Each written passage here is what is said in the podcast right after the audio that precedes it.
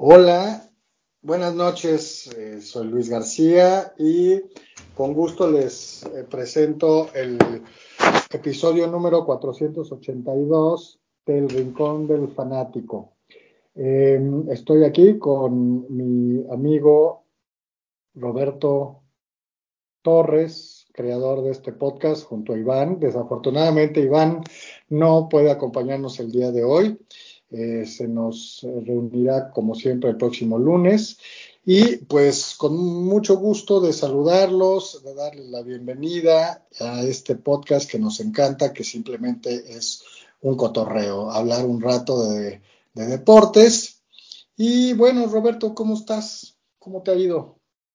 Muy bien, Luis, muy buenas noches y, y la verdad muy contento, este, la verdad, muy bien. Después del Super Bowl que vivimos el día de ayer, eh, te digo, la verdad, muy bien. ¿Tú qué tal? Bien, bien, gracias. Pues sí, mira, se acaba una temporada más. Se acaba el Super Bowl 57. Em, y pues esto nos pone en espera varios meses para el siguiente juego de fútbol americano, que es el deporte tal vez que más nos apasiona, ¿no? Em, y eh, el de ayer, como bien dices, fue un buen partido.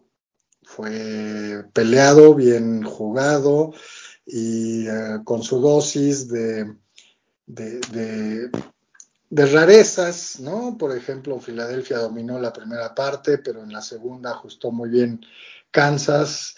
Y ya lo platicaremos un poquito también sobre el final, una jugada un poquito polémica. Y bueno, Simplemente recordar que es febrero. Te escucho un poquito lejos. Ok. Va. Muy bien. ¿Te decías perdón? Sí, déjame. Este, que febrero es eh, probablemente el mes más flojo en cuanto a deportes en el año, después del Super Bowl.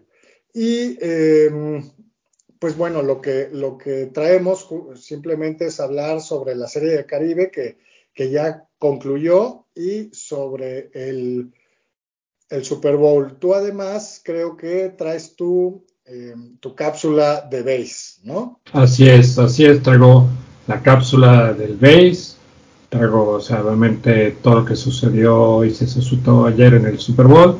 Y bueno, antes de eso, bueno, recordar a nuestra audiencia que nos pueden escuchar en Spotify, en Apple Podcasts, en Google Podcasts, que por favor nos pongan una calificación, si es posible de cinco estrellas, y nos compartan en sus redes sociales para que lleguemos a más personas. Perfecto, claro que sí. Y pues bueno, ¿con qué, con qué comenzamos? ¿Quieres...? Pues, eh, pues arranquemos con el base, que es lo menos, para luego irnos con, el, con la NFL, ¿no? Perfecto, claro que sí. Este, ¿Quieres iniciar con la cápsula o tocamos un poco de la serie del Caribe? Venga, si quieres me voy con la cápsula que realmente es súper eh, eh, sencilla y, lo, y de lo que trata es que ¿por qué el, el 15 de abril ¿sí? es un día en el que todos los jugadores de la MLB portan el número 42. Y esto es año con año. Básicamente la MLB hace honor a uno de los más grandes jugadores que han habido y de este platicamos hace unas semanas. ¿sí? Entonces se requiere que cada jugador, entrenador y coach de cualquiera de los equipos eh, locales y de visita porten en su uniforme el número 42. Este fue el número que portó el legendario Jackie Robinson, que fue el primer afroamericano en jugar en las mayores cuando firmó un contrato con los Brooklyn Dodgers, ¿no? Lo platicamos. Eh, Robinson, que fue, bueno, que se conocía como Jackie, pero su nombre era Jack Roosevelt Robinson, está em, eh, en el aniversario de su primer partido y eh, como en la MLB, que fue en abril 15 de 1947, se instituyó el Día de Jackie Robinson, que se celebra desde el 2004. Y esto es realmente la cápsula, que aunque es sencilla, tiene mucho peso, ¿no? Porque Jackie Robinson marcó un hito directamente en, en el base, como lo platicamos, ¿no?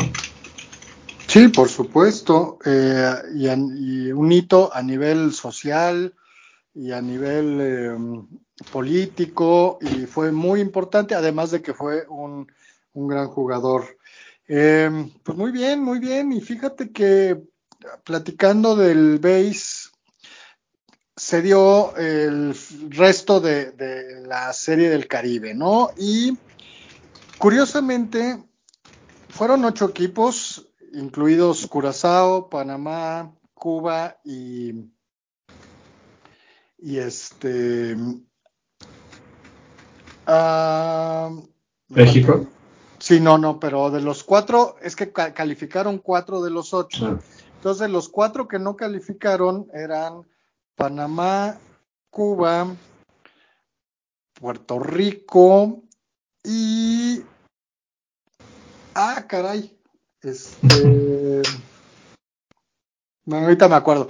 Y los cuatro calificados fueron México, en este orden quedaron: México, Venezuela, eh, Colombia y República Dominicana.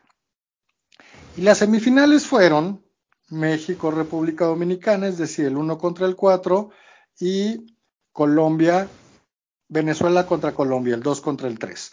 Fueron las mismas, las mismas exactamente eh, uh, semifinales que el año pasado, curiosamente. México contra Dominicana y Venezuela contra Colombia.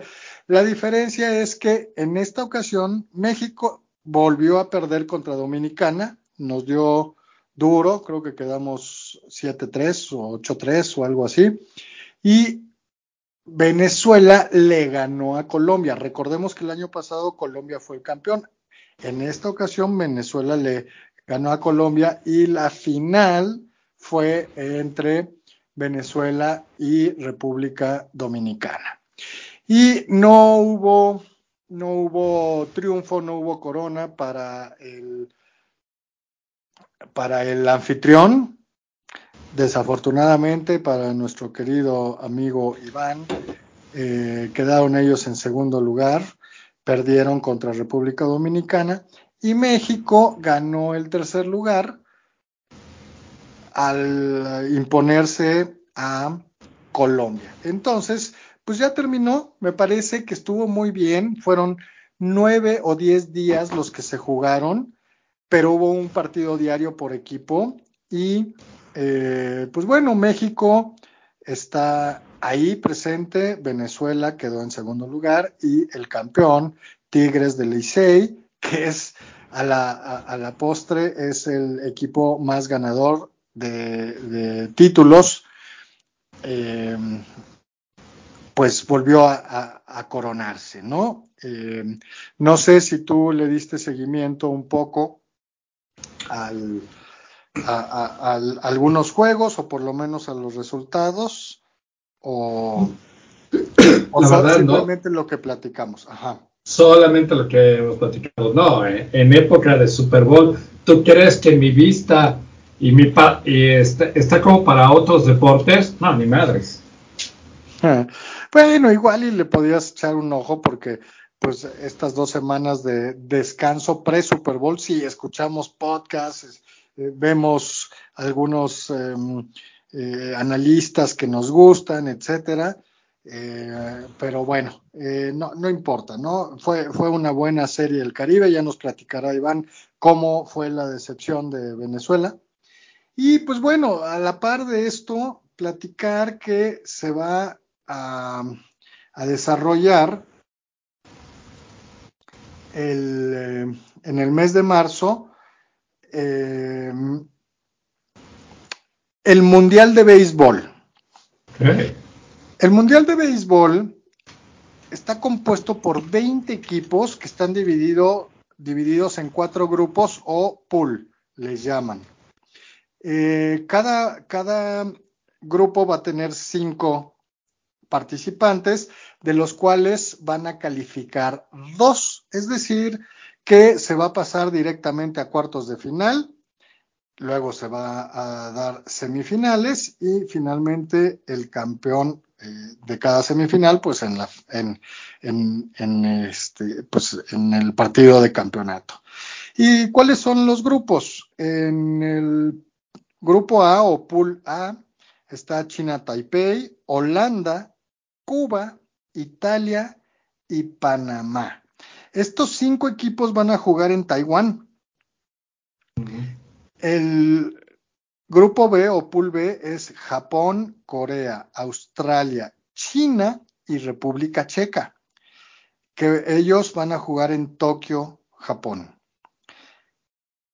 El grupo C o Pool C es Estados Unidos, México, Colombia, Canadá y Gran Bretaña. Yo no, no recuerdo haber visto a Gran Bretaña jugar béisbol, pero debe ser divertido o debe haber eh, pues algunos norteamericanos radicados allá que sean la base del equipo. Eh, y finalmente la pool D o grupo D es Puerto Rico, Venezuela, República Dominicana, Israel y Nicaragua. Sabemos que Israel eh, pues puede jugar cualquier deportista judío, entonces hay varios norteamericanos o de otros países que pueden formar la selección de Israel. Eh, y Nicaragua siempre ha tenido buen béisbol, entonces es, un, buen grupo. Me gusta que sean 20 equipos y eh, me parece muy interesante. Se va a jugar entre el 8 de marzo hasta el 21 de marzo. Eh, y bueno, como vemos, estamos con Estados Unidos, Canadá, Colombia y Gran Bretaña. Es decir, pasan dos, un grupo fuerte, eh, un grupo difícil, pero yo creo que sí podemos pelear por lo menos con Canadá, con Colombia, ese segundo boleto. Em, ¿Algún... Ajá, sí, sí. ¿Algún comentario? Sí. ¿Quiénes van a estar en el equipo mexicano? Porque no sé si te acuerdes que hay un jugador muy bueno en la MLB que no es mexicano, es cubano, pero cuando sale de Cuba llega directamente a Yucatán y lo tratan muy bien, entonces decide jugar. No sé si sepas de quién estoy hablando. Este, oh, fíjate que no. Este, no, no lo ubico como tal. Pero mira, van a ser. Randy Aros perdón, Randy a, ah, claro, Rosarena. A Rosarena, claro, que es, que es eh, un, muy buen jugador de, si no me equivoco, de Tampa Bay, ¿no? Creo que sí. Y sí, tienes toda la razón, sí va a jugar. Y va a haber varios ligamayoristas. Por ejemplo, está eh, Giovanni Gallardo, eh, digo, Gallegos, que es cerrador de San Luis va a estar eh, José Urquidi, que tú lo conoces bien como pitcher de Houston, Julio Urias, va a estar Luis César, que estuvo en los Yankees y ahora está en Cincinnati, eh, el Roquito Oliver Pérez, que debe de tener como 58 años, no, no sé cuántos, pero tiene mucha experiencia, jugó 20 años en la Gran Carpa. Eh, ¿Sabes quién va a, jugar también por México? Taijuan Walker, este jugador de Seattle, pitcher, que yo no sabía que tenía algún contacto o origen mexicano, pero seguramente alguno de sus padres o algo así. Va a estar el catcher Alejandro Kirk, que es eh, que incluso fue juego de estrellas de, de, Azulejos de Toronto. Va a estar Isaac Paredes, que es de Tampa Bay va a estar Luis Urias, que juega con Milwaukee, eh, Rowdy Telles, él también recuerdo eh, que, que, hizo una buena temporada, él es hombronero y se poncha muchísimo y es entre catcher y bateador designado, tampoco sabía que era de origen mexicano. Eh, Alex Verdugo de Boston. Y sí, Randy Arozarena va a, a participar por, por este por parte de, de México. Eh, los coaches Benji Hill, este ex liga mayorista que estuvo con Anaheim, con Texas, entre otros equipos, como manager, y Vini Castilla como coach de banca, entre otros. Así es que bastante bien. Elmer de Sens, yo recuerdo a Elmer de Sens, va a estar como el coach de, de Bullpen.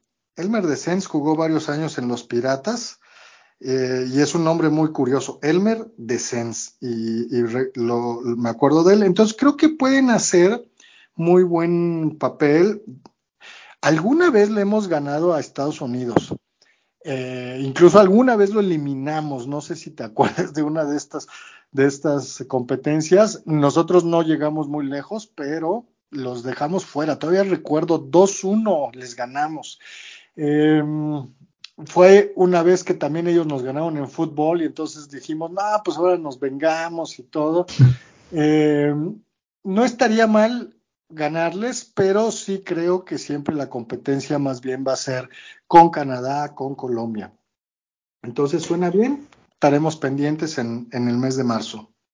Claro, bueno, y aquí hay una bueno, aquí hay un par de cosas. La primera es que si Randa, Randy Arozarena no nació en México, no tiene familiares mexicanos y está jugando para México, los demás jugadores que mencionaste que probablemente tenían o no eh, familia mexicana, no necesariamente. A lo mejor algunos dicen, no voy a poder estar en la selección de mi país, sin embargo, sí podría yo estar en México. Y eso, lo hemos platicado en esta por años, pero mueve mucho a la gente para decidir meterse. Y es como el primero y el segundo. México tiene un muy buen equipo.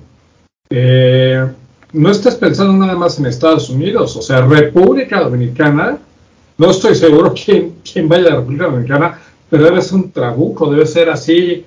Yo creo que hasta inclusive podría ser igual o mejor que Estados Unidos. Sí, sí puede ser. ¿eh? Fíjate, aquí, aquí tengo eh, la, el país de origen o el país de nacimiento más bien de los jugadores. Efectivamente, Randy Arozarena de Cuba, está Alex Verdugo, que es de Estados Unidos, y hay otros jugadores, Rowdy Telles, como te decía, también de Estados Unidos, em, Alan Trejo, Alex Thomas, Al, eh, Jaren Duran, o Durán, perdón, y hay alguien que me llama muchísimo la atención, Austin Barnes. Austin Barnes durante un tiempo fue el catcher titular de los Dodgers. Y aunque nació en Estados Unidos, digo, aquí no tiene la ficha completa, ¿no? Pero seguramente tiene alguna relación con, con este, con, con México. Em, mira, aquí tengo y déjame ver, República Dominicana. Eh, Cristian Javier, Brian Abreu, estoy hablando de algunos de los lanzadores. Eh, Diego Castillo, Héctor Neris, eh, Johnny Cueto, José Leclerc, Rafael Montero, Sandy Alcántara, Jimmy García, todos esos son ligamayoristas, por supuesto. Tal vez no, no estoy eh, leyendo alguno de primer, de primera línea más que Cristian Javier con, con los Houston campeones, eh, pero hay mucho liga mayorista, ¿no? Francisco Mejía y Gary Sánchez de catchers. Infielder está Jan Segura, está Jeremy Peña, Ketel Marté, Manny Machado, Nelson Cruz, Rafael Divers. Bueno, ahí sí, ahí sí está Vladimir Guerrero, eh, Willy Adames, Eloy Jiménez, Juan Soto, no, no, no, no, Teoscar Hernández, Julio Rodríguez, es decir, equipazo. Equipazo. Equipazo. Mira, fíjate que eh, no demerito la, la serie del Caribe por todo lo que cada año sucede, pero este Mundial de Béisbol realmente es el Super Bowl del, del béis, o sea, tener este, estos, estas selecciones y los partidos que se vienen, yo creo que es algo para definitivamente verlo, ¿no? Sí, bien, nada más para concluir.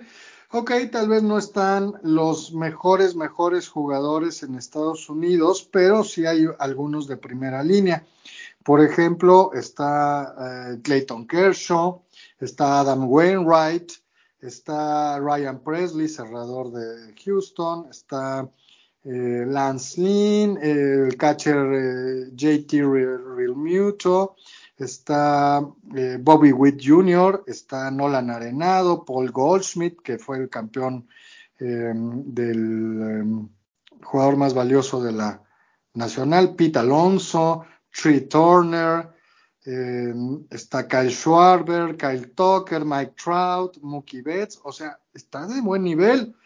Creo que el picheo le falta un poquito, pero eh, lo que es infielders y outfielders tiene buen nivel. Entonces, sí, sí va a ser, como bien dices, eh, el mundial de, o el Super Bowl de, del base. Claro. Muy bien. Pues cerramos y ya estamos a un mesecito o menos de que empiecen los campos de entrenamiento y que sea este mundial de base. Pero pues cerramos con broche de oro con el juego de ayer y pues, te cedo el micrófono. ¿Cómo viste el juego, Robert? ¿Cómo viste los equipos? ¿Qué te pareció? ¿Te gustó? ¿No te gustó? Etcétera. Mira, eh, hay, hay mucho que platicar respecto a este, este partido. A mí me gustó, ¿sí? Eh, se me hizo un Super Bowl emocionante. Tuvo sus cosas negativas que ahorita vamos a platicar de las mismas. Eh, sin embargo, fue un muy buen partido que, que, si que ahorita va, inclusive vamos a analizar en esta parte de datos duros que, que me súper encantan siempre. Sin embargo, lo vamos a dividir en dos. La primera parte, o sea, los dos primeros cuartos el Super Bowl fue de Filadelfia. Hicieron lo que quisieron. O sea, el número de jugadas, de snaps más bien, que tuvo Kansas City fue inferior al número de minutos que tuvo Filadelfia el balón en los dos primeros cuartos. ¿sí? Pero la segunda parte, ¿sí? O sea, cuando se van y sale, en este caso salió Rihanna y todo en el medio tiempo, fue un partido, una partida increíble de ajedrez, porque Andy Reid ajustó, ajustó increíble en este medio tiempo, lanzó instrucciones directamente a Mahomes, obviamente hubo cambios directamente en la defensiva de Kansas, pero la segunda parte de, ese, de este gran partido fue definitivamente hecha para Kansas City y eso fue lo que ayudó en gran parte a ganar el Super Bowl. ¿Tú qué opinas? Totalmente de acuerdo contigo. ¿no? Eh, era lo que decíamos desde hace unas semanas. Un equipo más poderoso y más completo en todas sus líneas contra un equipo que tiene mucha experiencia y que tenía a Mahomes, Sandy Reid, Bienemy y compañía, ¿no? Y era un juego de a ver quién se imponía, si, si la calidad, por decirlo de alguna manera, o la experiencia. Y algo que me llamó a mí muchísimo la atención fue la protección que le dieron a Mahomes. No lo capturaron. Y Eagles fue el líder de capturas por muchísimo, lo habíamos hablado también la semana pasada. Así es. Hay 72 capturas, ahorita no pudo hacer una sola. Creo que esa parte fue fundamental y dos, creo que en todas las um, eh, ¿cómo se llaman estas? Las ¿Puestas? No, en, todas las em, las veces que tuvieron el balón en la segunda parte, los Chiefs sacaron puntos. No hubo una que no. Entonces, ah. eso, te habla que ajustaron al 100% ofensiva y defensivamente. Y pues ahora sí que mis respetos para el equipo de Chiefs, para Mahomes, para Reed y, para todo el equipo en general, ¿no? Todos jugaron bien, Jason Kelsey, eh, no, Jason no, este, Travis, Kelsey, cumpliendo, Juju, Juju Smith Schuster cumpliendo, eh, Pacheco cumpliendo, eh, etcétera, ¿no? Entonces, bien, a mí me, me, me, me, pareció un buen Super Bowl. No, no sentí que fue el más emocionante, pero sí fue un Super Bowl bien jugado que nos mantuvo interesados todo el juego. Claro, y, bueno, tomando ahorita lo que dices de patadas, digamos, de drives con puntos, solamente este partido tuvo cuatro patadas de despeje, dos por cada eh, bando, dos por cada equipo. Y una cosa súper importante es que eh, ambos corebacks este, no tuvieron errores más allá, digamos, o sea, Kansas, como bien dices, protegió a Mahomes impresionante, porque si lo hubieran lesionado, Chad Henney no gana el partido. O sea, no tenía el, el nivel para hacerlo. Pero Patrick Mahomes tener 21 de 27 pases, 182 yardas, 3 touchdowns aéreos, correr para 6, eh, acarreos, 44 yardas es súper importante.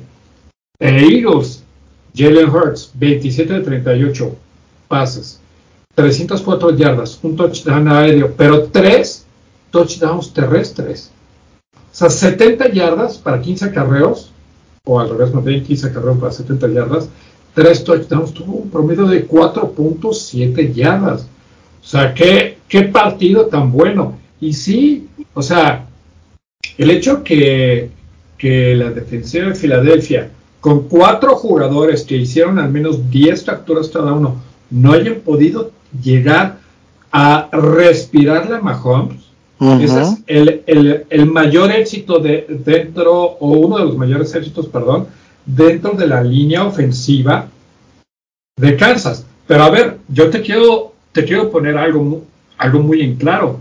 ¿Qué tal todas estas veces que se jugaron en cuarta y lo que sea, Filadelfia, y pusieron en, en posición a Jalen Hurts? Y todas las veces avanzaron en esas cuartas oportunidades y movieron a la línea defensiva de, Kansas así como si fueran niños, o sea, avanzaran, avanzaron a veces dos, tres o cinco o seis yardas. ¿No se te hace impresionante? Creo que nunca había visto algo así antes. Sí, sí, no, es una línea impresionante, como tú dices, y eso también les, le permitió eh, dominar el reloj. Si vemos las estadísticas, Eagles 35 minutos 47 segundos y Chiefs 24 minutos 17 segundos o 13 segundos o algo así. Más de 10 minutos tuvo el reloj y en la primera mitad de los 30 minutos, creo que más de 20, por eso dominó tanto, pero pues de alguna manera regresaron. Regresaron, hicieron los ajustes y, los Chiefs pues se metieron al partido. A mí me llamó mucho la atención de iban 24-14 favor las Águilas.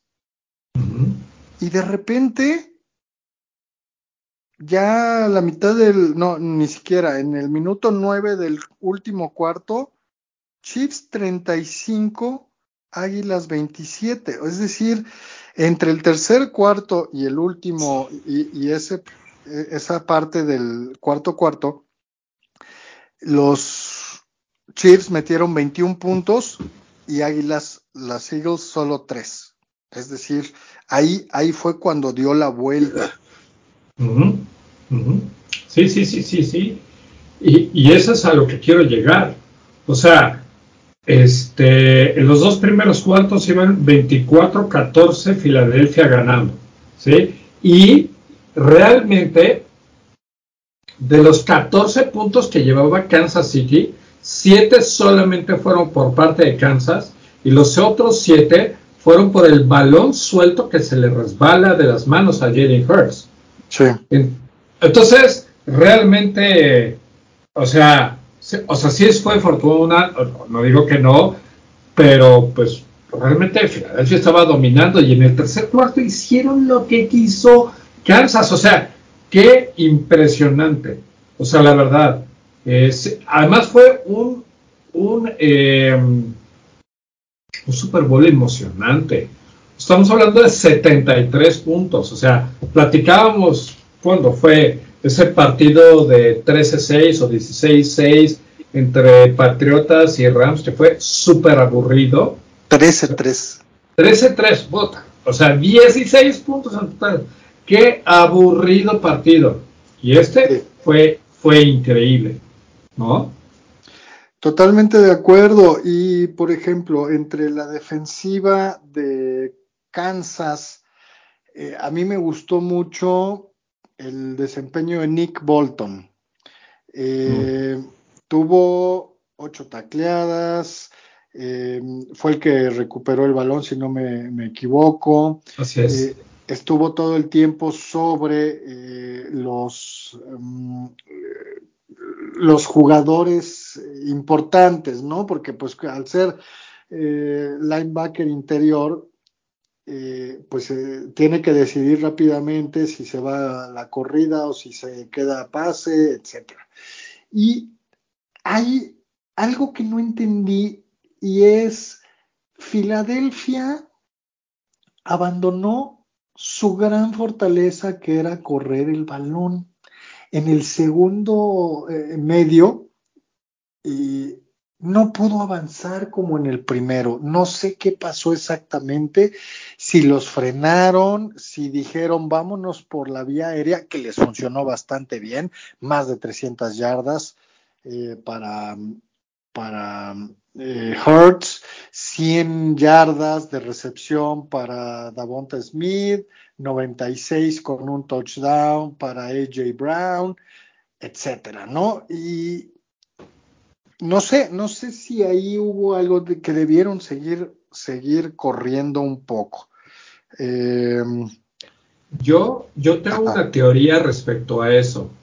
Yo creo que Filadelfia sí había analizado correr y sí empezó a correr, pero tienes que verlo con las estadísticas propias, tanto, no tanto eh, las yardas totales, sino las yardas por pase y las yardas por corrida.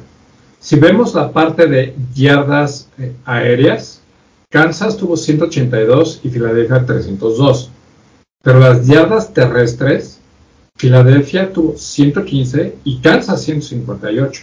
Entonces yo lo que creo que pasó aquí es que la defensiva de, Kansas City permitía los pases, pero bloqueaba la carrera. O sea, se concentraron más en bloquear la carrera y eso checa la estadística. El mejor running back fue Jalen Hurts. 15 carreos, 70 yardas, 3 touchdowns, lo que te decía 4.7. Pero los demás, Gainwell, Sanders y Stroud, que, este, que es este comité, cada uno tuvo, eh, bueno, más bien, este, fueron 17 carreos entre los tres. Entre los tres fueron 37, 45 yardas. O sea, estamos hablando de 15 yardas en promedio. ¿sí? Y Gamewell tuvo un promedio de 3 yardas y bueno, Sanders tuvo de 2.3. Entonces, las defensivas cerraron en la parte terrestre, pero dejaron que la parte aérea este, eh, estuviera presente. Entonces, vamos a analizar un poquito a más detalle.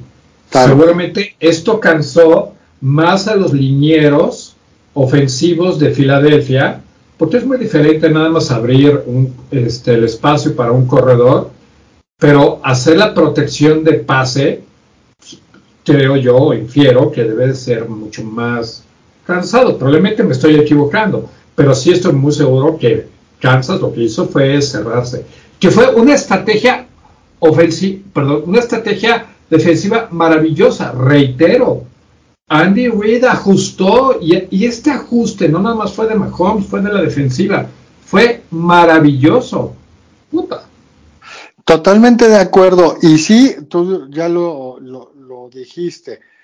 El, el tándem de corredores, 17 acarreos, 45 yardas, son menos de 3 yardas por acarreo, cuando fueron el equipo líder terrestre toda la temporada. O sea, las dos grandes fortalezas, una, eh, la carrera. Y dos, las capturas, es decir, la, la, la parte defensiva de limitar y hacer jugadas para pérdida de yardas, fueron lo que no pudieron establecer y ahí eh, ganó la partida de ajedrez Andy Reid, totalmente de acuerdo. Y el buen desempeño de, de Patrick Mahomes.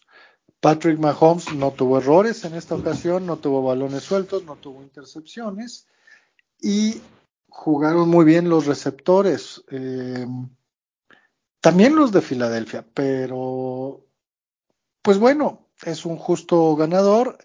Eh, está esta jugada al final, ¿no? Que que se dice mucho que, hubo un holding sobre um, Julius Smith-Schuster por parte de Bradbury, eh, que lo que permitió, no iba a cambiar el marcador porque de todas formas iban a patear el gol de campo, lo más seguro lo iba a meter, em, y la única diferencia es que les hubiera quedado más o menos un minuto y medio y esto le hubiera permitido tener una última oportunidad a Filadelfia, ya sea para empatar o para ganar. No fue así, marcaron eh, interferencia o marcaron holding más que interferencia y les dieron la primera oportunidad y con eso se acabaron el reloj. Sí, eh, pero aquí hay una parte, aquí hay un par de cosas importantes. Eh, bueno, la primera antes de esta jugada es que este fue un Super Bowl que hubo cero intercepciones de ambos equipos. No me acuerdo haber visto nunca un Super Bowl que no hubiera intercepciones. Normalmente las hay. Y ahora tuvo cero. Entonces, ambos quarterbacks jugaron muy bien. O sea, tuvieron una calidad muy buena. Sí, quitemos ese balón suelto por parte de Jalen Hurts, ¿no? Eso es uno. Otra cosa, el pasto estaba súper deficiente.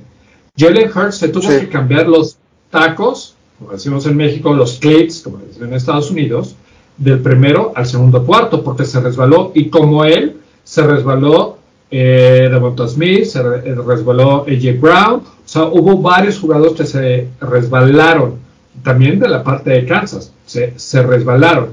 Entonces estuvo muy mal ese pasto, no sé, según yo es natural, pero algo tienen que hacer porque no puede ser que en esta máxima eh, competencia que es el Super Bowl hayan tenido que pasar esto. Esas son esas dos cosas previas. Y ahora respecto a esta jugada, como fanáticos que somos, en el momento en el que vivimos el Super Bowl, que estamos viendo ese, ese momento, la mayoría, salvo los de Kansas, ¿sí? O sea, los que probablemente no le íbamos a ninguno de los dos, ¿sí? Eh, decíamos que ese no fue un holding. Sin embargo, te quiero leer, te quiero leer la entrevista que le hicieron a Siriani este, en, justo después del, partido y lo que él dijo. ¿okay? Entonces lo tengo aquí y déjeme. Ah, ah, perdón, perdón, perdón. Ah, ya, lo voy a decir. Él agarró y le hicieron la pregunta de, oye, ¿qué opinas de, esa jugada? Pues no fue controversial.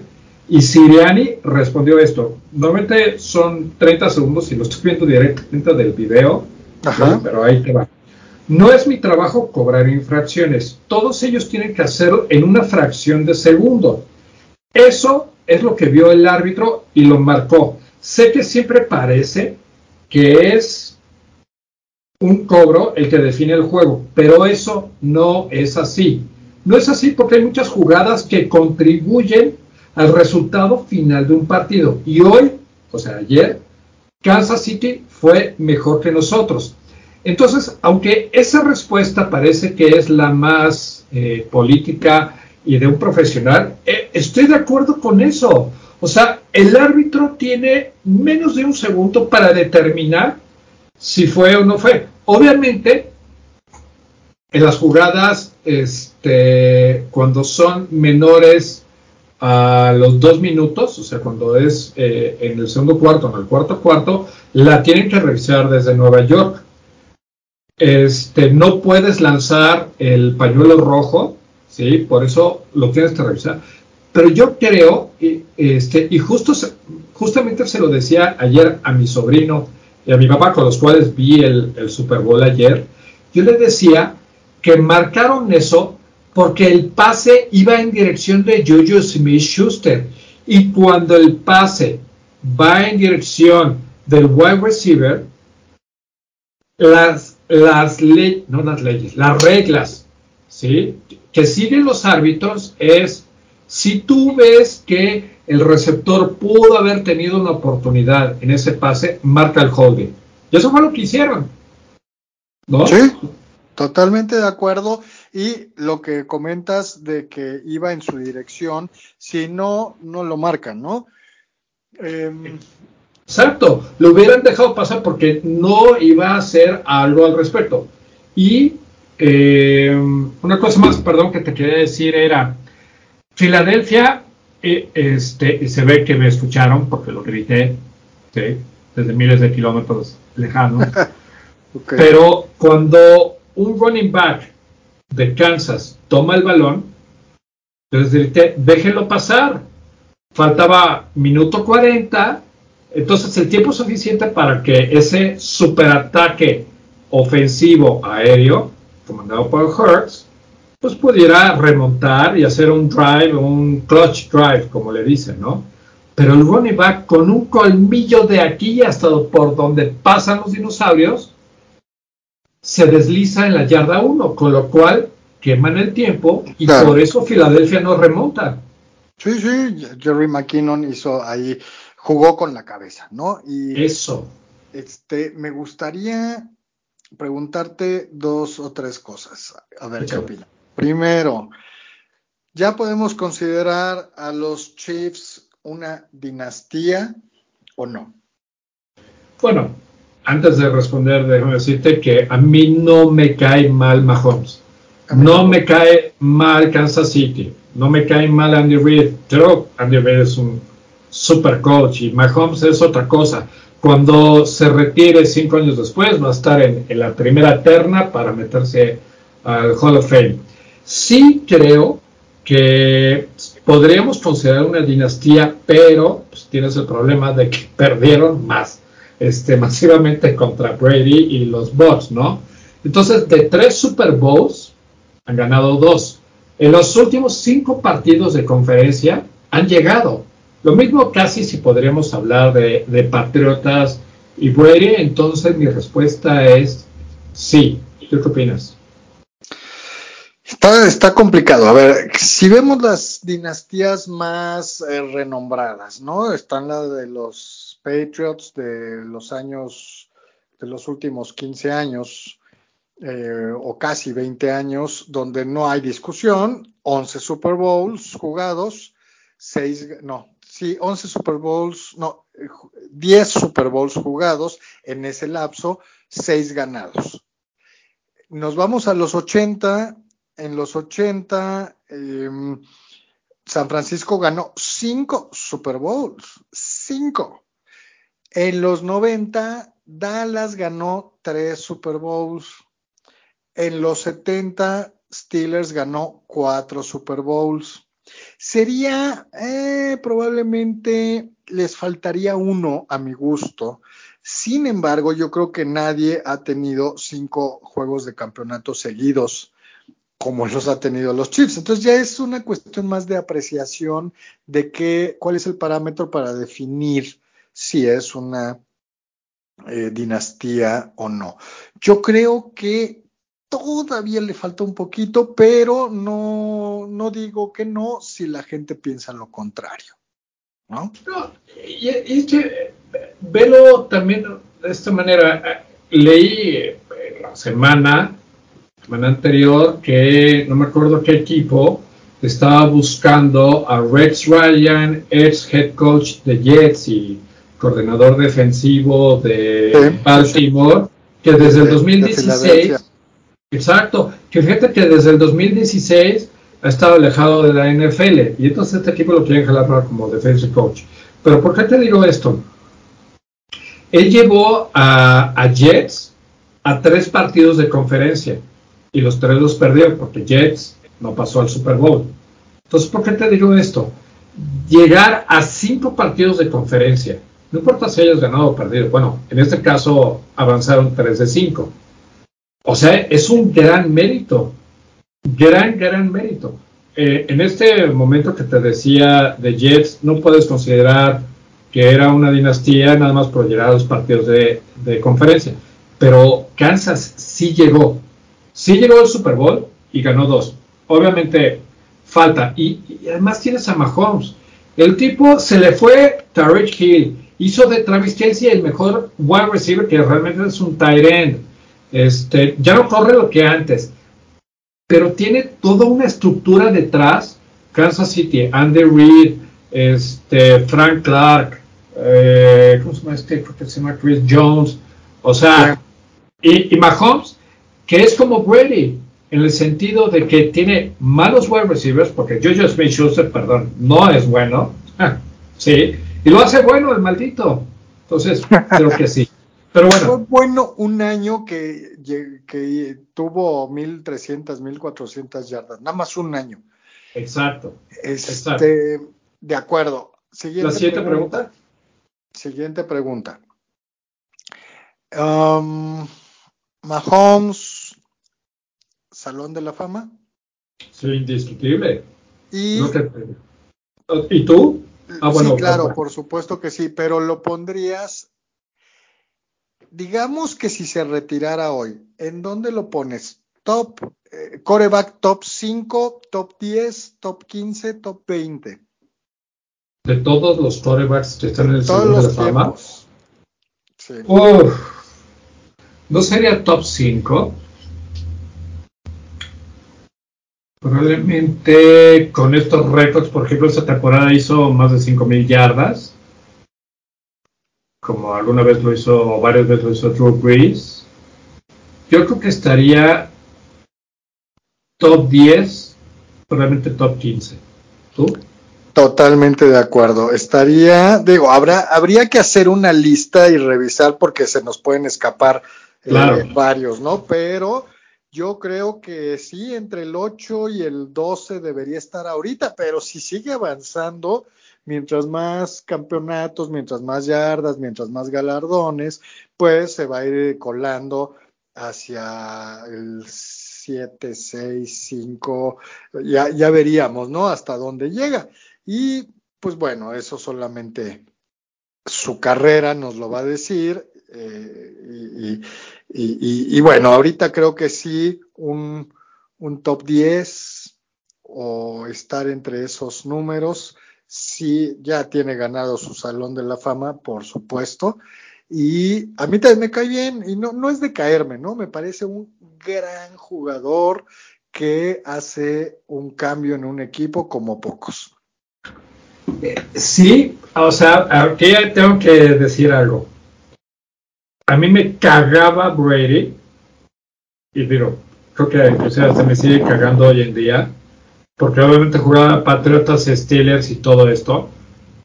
¿Y por qué te digo esto? Porque normalmente tú estás a favor de aquel jugador siendo el más grande cuando te cae bien. Cuando no, te dices no, no, no. Y eso era lo que me pasaba a mí. Decía, pinche muere, me caga. Ni más que ser más grande. Hasta que hizo lo que hizo. Seis Super Bowls con Patriotas y el séptimo con Bucks. Dije, ya, ya no puedo hacer más, no puedo ir en contra de la corriente, sí tengo que decir que es The Greatest One. Y Mahomes, pues digo, este, me cae bien, no, no es así, no es de wow, así, pero no me cae mal, eso sí. Ok, a mí me pasaba lo mismo. Yo creo que al ser, como somos fan de, Steelers, eh, pues nos caía en la punta del hígado el, Tom Brady porque pues siempre nos dejaba en la orilla.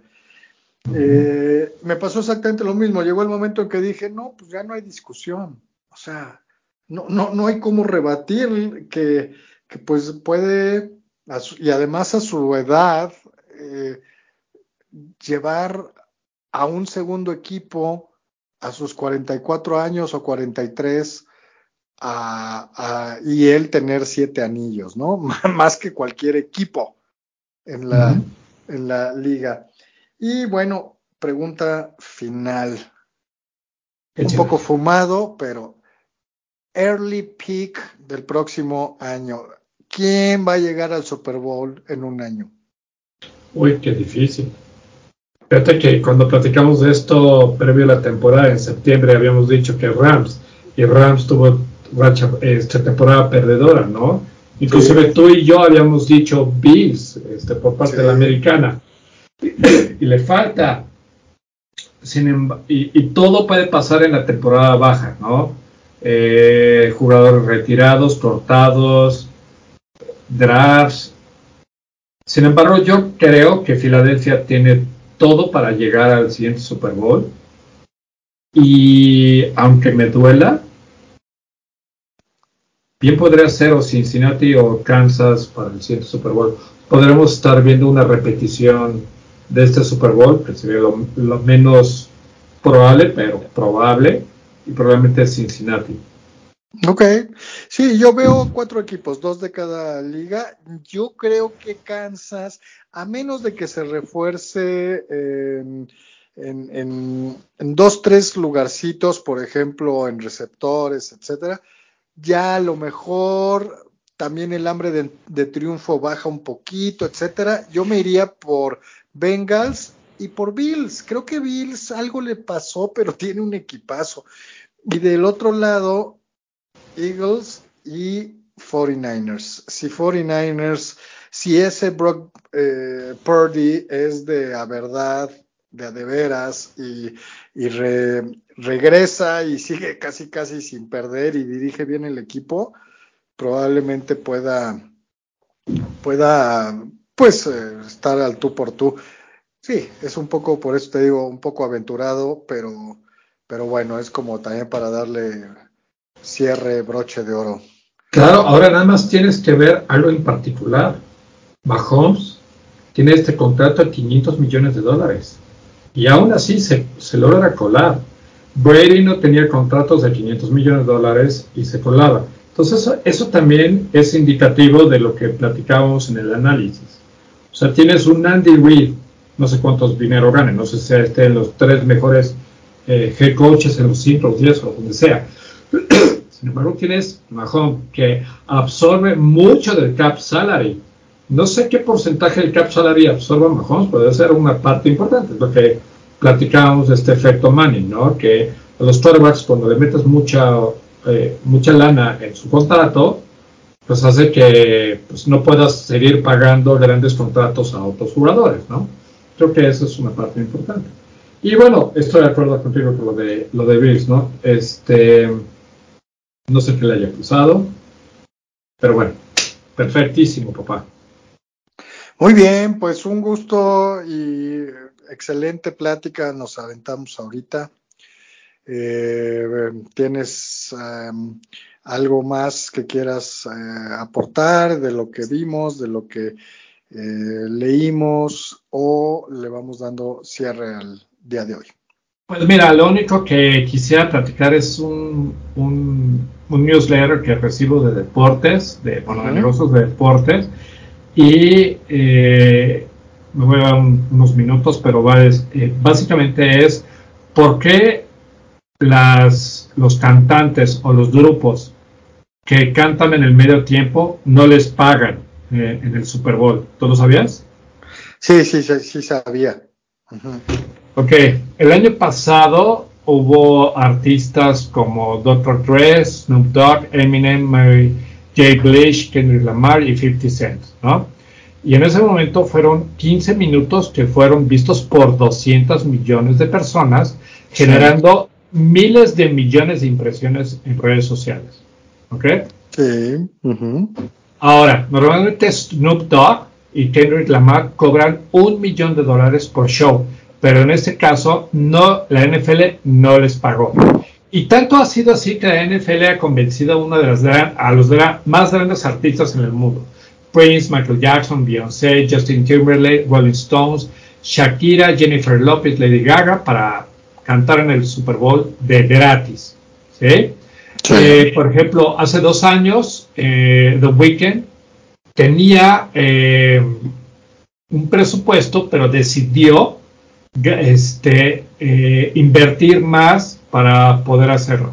Mira, y para esto, déjeme ver, ¿dónde lo vi? ¿Dónde lo vi? Sí, escuché que como 8 millones de dólares. Ahí te va, ya lo vi. 7 millones de dólares él invirtió. Mira, normalmente, por ejemplo, lo que hace es que la NFL no tiene que invertir un solo dólar para esto. Este año ¿sí? firmó la NFL con Apple, con el cual quedaron en que Apple va a pagar 50 millones de dólares por año para ser el patrocinador del show del medio tiempo. Con lo cual, 35 millones de dólares la NFL se los mete a la cartera. ¿Ok? y 15 millones de dólares son para cubrir los costos de producción del show, imagínate. Esto involucra de 2.000 a 3.000 eh, empleados eh, temporales y, este, cubre también este, eh, las cuadrillas de producción, los bailarines, seguridad, logística y marketing. Entonces podría decir que de esos 50 millones, el 70% es utilidad. Para poder entender esto, en el 2021 la NFL le dijo a The Weeknd, ¿sabes qué? Tú tienes 13 millones de dólares de, producción. Y él dijo, no, es muy poco. Y entonces él invirtió 7 millones de dólares, lo cual fue, se dio en 20 millones de dólares. ¿Y por qué es esto? ¿Por qué le dan de gratis? Porque la, la, la promoción es brutal brutal así. Nada más para que te des una idea. Cuando Lady Gaga cantó, su álbum que se llamaba Joan pasó del lugar 66 al número 2 después del Super Bowl 51. ¿Qué tal? Justin Timberlake, perdón, vio un incremento de 534% de sus ventas de música después del Super Bowl 52. Travis Scott, ¿sí? Eh, dobló su cuota eh, de shows de 500 mil dólares a un millón de dólares después del, del Super Bowl 53. Jennifer López y Shakira aumentaron en más de 3 millones de seguidores, que eso debe de causar algún impacto en, redes sociales y por ende económico después del, del Super Bowl 54. Y The Weeknd vendió más de un millón de conciertos una semana después del Super Bowl 55. Los Rolling Stones metieron un récord de 558 millones de dólares de ingreso en su, em, en su gira de conciertos después del Super Bowl 40. Por eso, estos güeyes agarran y dicen que, o sea, voy a poder cantar el Super Bowl. No, no voy a cobrar nada, porque después ganan muchísimo dinero. Sí, ya, ya lo había escuchado, pero las cifras son impresionantes. Ah, te voy a ser sincero, a mí me pareció aburridísimo. Eh, obviamente muchos eh, eh, conocidos, amigos, amigas, de repente empiezan a sacar algunos memes, que, por ejemplo, ¿no? Llegó uno que decía que qué padre que las águilas, que Eagles y Chiefs iban a ir al concierto de Rihanna, ¿no? Y detalles así, pero qué aburrido. Yo lo que les digo es que el Super Bowl es el día que los amantes de la NFL le permitimos a los millones de villamelones de que vean el, partido. Este, realmente, sí, muy buena producción y qué padres las, eh, pues esas eh, tarimas donde se desplazaban, todo tecnológico y todo, pero qué música tan aburrida. Yo sé que soy ruco, tal vez yo sé que a mí lo que me gusta es el rock, el, punk y, otro tipo de, grupos, pero realmente es cuando yo lo utilizo para ir al baño, para preparar algo, para eh, resolver algo con mis hijas, por ejemplo, el día de ayer que estaba con ellas. No sé, ¿tú cómo lo viste? No, yo estoy de acuerdo. Yo nunca veo el espectáculo de medio tiempo, porque bueno, tú eres ruco y yo nada más un unos tres años más, más que tú. Pero yo soy de metal progresivo. ¿Por qué quiero ver a Rihanna o The Weeknd o los raperos? Eh, como tú, yo agarro y me voy al baño y entonces a lo mejor me agarro un postre o, o algo. Pero como bien dices, el espectáculo de medio tiempo es para todos los villamelones que no ven un partido en, la temporada regular como nosotros, que no saben qué onda, pero ahí están diciendo que vieron entre comillas el Super Bowl. Pero señores, les digo desde ahorita, ver el, el, show de medio tiempo no te hace partícipe de que viste el Super Bowl. Totalmente de acuerdo, porque por ejemplo, yo sé que es un día de, de, desmadre, de relajo, etcétera, ¿no? Pero por ejemplo, ¿qué pasa con algunos amigos? Siempre quieren hacer carne asada, hamburguesas, etcétera. Pero yo lo que les digo es, hay que hacerlas antes y comemos antes y ya nos sentamos a ver el Super Bowl. Exacto. Porque quieren hacerlo cuando están las jugadas y ya salió la hamburguesa y quién, quién me releva y todo. Y digo, no, yo lo que quiero es ver el juego, ¿no? Este, pero bueno, hay para todos y son bienvenidos y es algo familiar y es algo de que une y qué bueno, ¿no? Y, pues cada quien lo que lo viva como quiera. Claro, ahora déjame decirte que ayer mi mamá y mis hermanas, junto con mis sobrinos, cayeron para ver el espectáculo de medio tiempo, terminando, ¡fum! se desaparecieron como David Copperfield.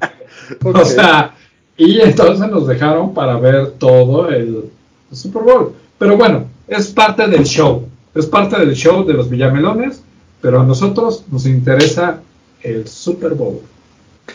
Así es, amigo. Pues qué gusto, qué gusto eh, esta plática y pues eh, vamos cerrando con broche de oro esta temporada y preparándonos para los siguientes eh, eventos deportivos sean los que sean, eh, el béisbol, el tenis que siempre nos gusta, le vamos a dar otra vez seguimiento a la Champions League, em, ya cuando se vaya acercando el final de, la NBA y lo que se vaya acumulando. Exacto, y también por la parte de la NFL, pero no se muere, pero no en cuestión de partidos que sí se muere, pero viene el combine, luego viene el draft, vienen noticias de la agencia libre, y de repente si hay, se muere. Sin embargo, pues tenemos el base, que nos apasiona muchísimo, eh, y todo lo que dijiste, todos los demás deportes, ¿no? A Fórmula 1 también. Sí, por supuesto. Pues un gusto, Robert, y, y, vamos, si quieres ya concluir, cierras tú. Perfecto, sí, sí, sí, pues venga, muchísimas gracias, Luis. Estuvo muy padre, muy bueno este análisis del Super Bowl. Eh, reitero, eh, me cayó muy bien. El Super Bowl estuvo muy bueno. Confiando que la próxima semana Iván se una con nosotros y agradecerle a nuestra audiencia que continúe con nosotros. Muy bien, pues muchas gracias. Muy buenas noches. bye. bye.